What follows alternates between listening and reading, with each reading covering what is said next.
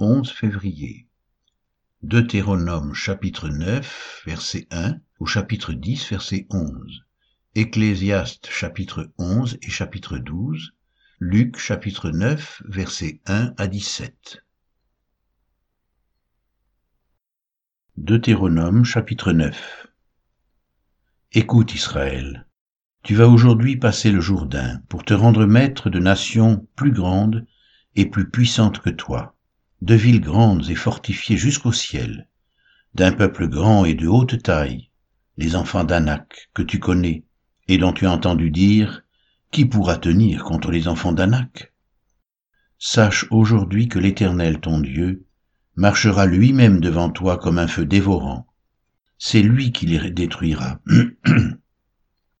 C'est lui qui les détruira, qui les humiliera devant toi, et tu les chasseras tu les feras périr promptement, comme l'Éternel te l'a dit.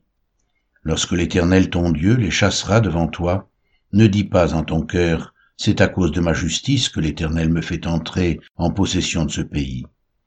Car c'est à cause de la méchanceté de ces nations que l'Éternel les chasse devant toi. Non, ce n'est point à cause de ta justice et de la droiture de ton cœur que tu entres en possession de leur pays, mais c'est à cause de la méchanceté de ces nations que l'Éternel ton Dieu les chasse devant toi, et c'est pour confirmer la parole que l'Éternel a jurée à tes pères, à Abraham, à Isaac et à Jacob.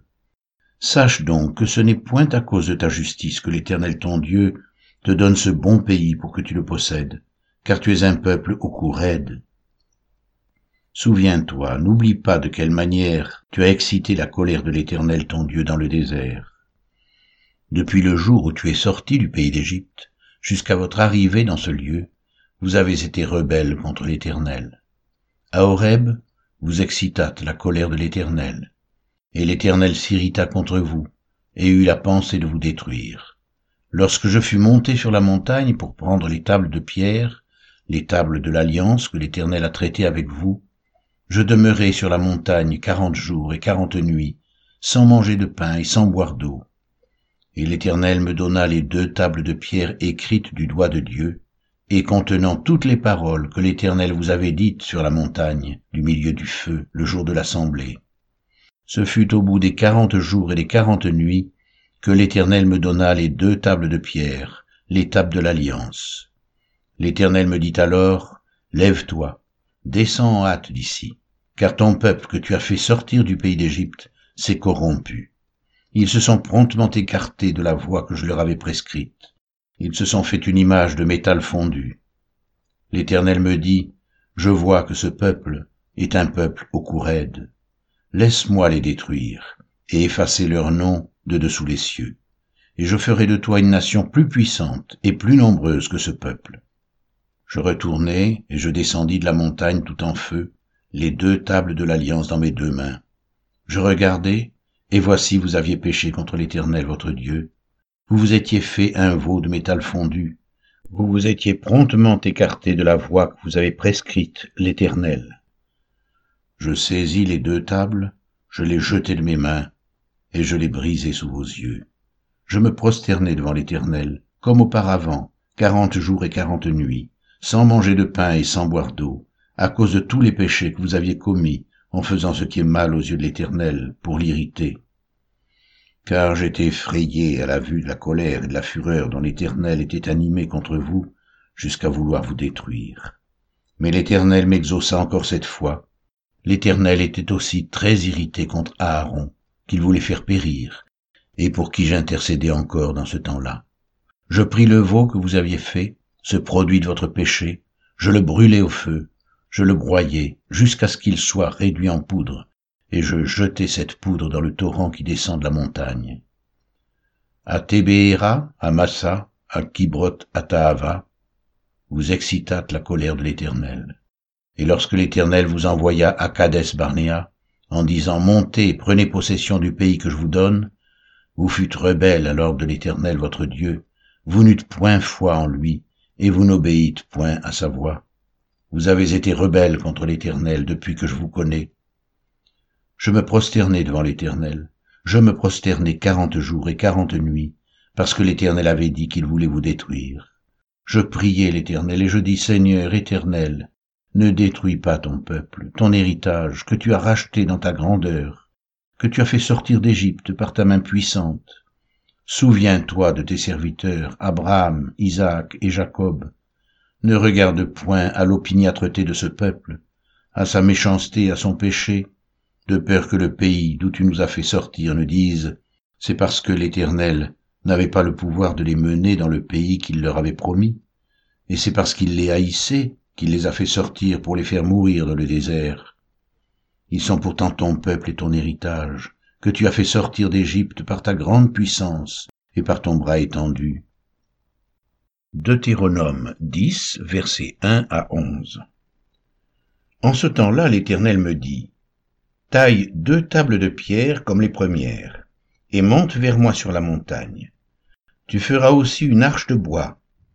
J'écrirai sur ces tables les paroles qui étaient sur les premières tables que tu as brisées, et tu les mettras dans l'arche. Je fis une arche de bois d'acacia, je taillai deux tables de pierre comme les premières, et je montai sur la montagne, les deux tables dans ma main. L'Éternel écrivit sur les tables ce qui avait été écrit sur les premières, les dix paroles qu'il vous avait dites sur la montagne, du milieu du feu, le jour de l'assemblée. Et l'Éternel me les donna. Je retournai, et je descendis de la montagne, je mis les tables dans l'arche que j'avais faite, et elles restèrent là, comme l'Éternel me l'avait ordonné. Les enfants d'Israël partirent de Béhéroth Béné Jaacan pour Moséra. C'est là que mourut Aaron et qu'il fut enterré. Éléazar, son fils, lui succéda dans le sacerdoce, ils partirent de là pour Gudgoda et de Gudgoda pour Jotbata, pays où il y a des cours d'eau. En ce temps-là, l'Éternel sépara la tribu de Lévi et lui ordonna de porter l'arche de l'alliance de l'Éternel, de se tenir devant l'Éternel pour le servir et de bénir le peuple en son nom, ce qu'elle a fait jusqu'à ce jour. C'est pourquoi Lévi n'a ni part ni héritage avec ses frères. L'Éternel est son héritage, comme l'Éternel ton Dieu le lui a dit. Je restai sur la montagne, comme précédemment, quarante jours et quarante nuits. L'Éternel m'exauça encore cette fois. L'Éternel ne voulut pas te détruire. L'Éternel me dit, Lève-toi, va, marche à la tête du peuple, qu'ils aillent prendre possession du pays que j'ai juré à leur père de leur donner.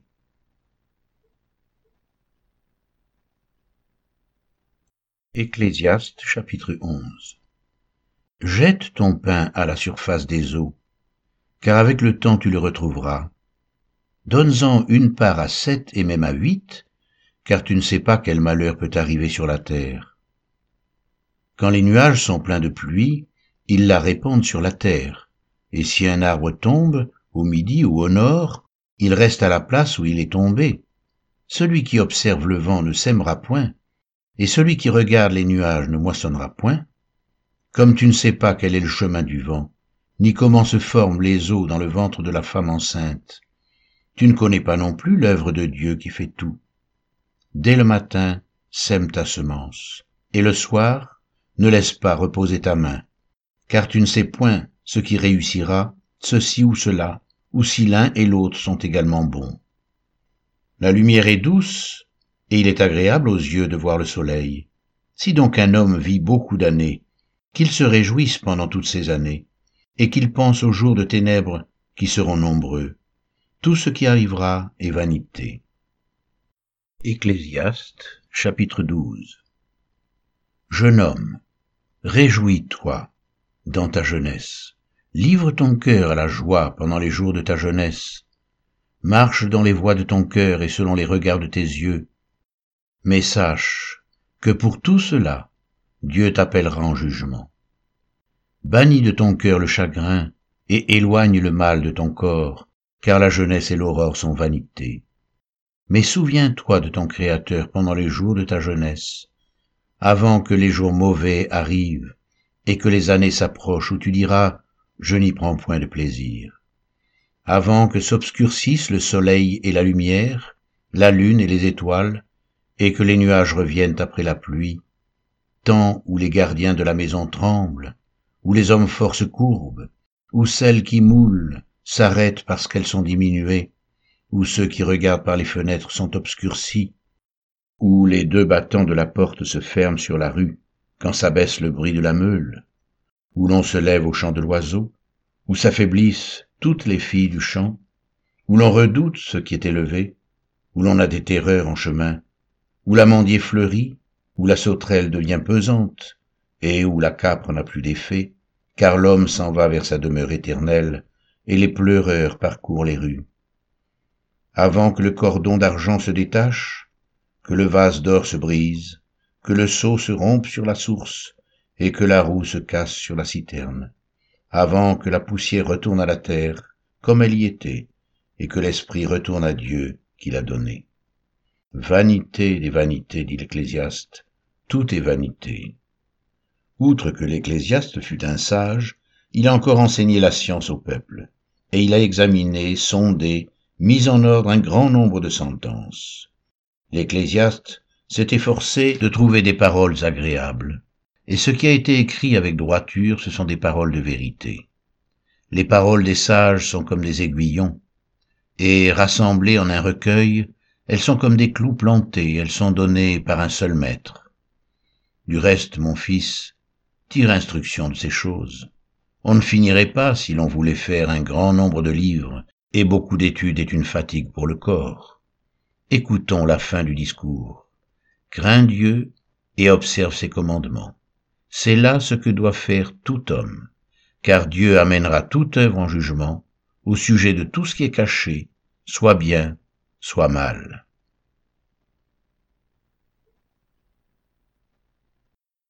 Luc chapitre 9 versets 1 à 17 Jésus, ayant assemblé les douze, leur donna force et pouvoir sur tous les démons, avec la puissance de guérir les maladies.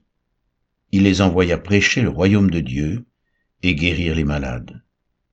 Ne prenez rien pour le voyage, leur dit-il, ni bâton, ni sac, ni pain, ni argent, et n'ayez pas deux tuniques.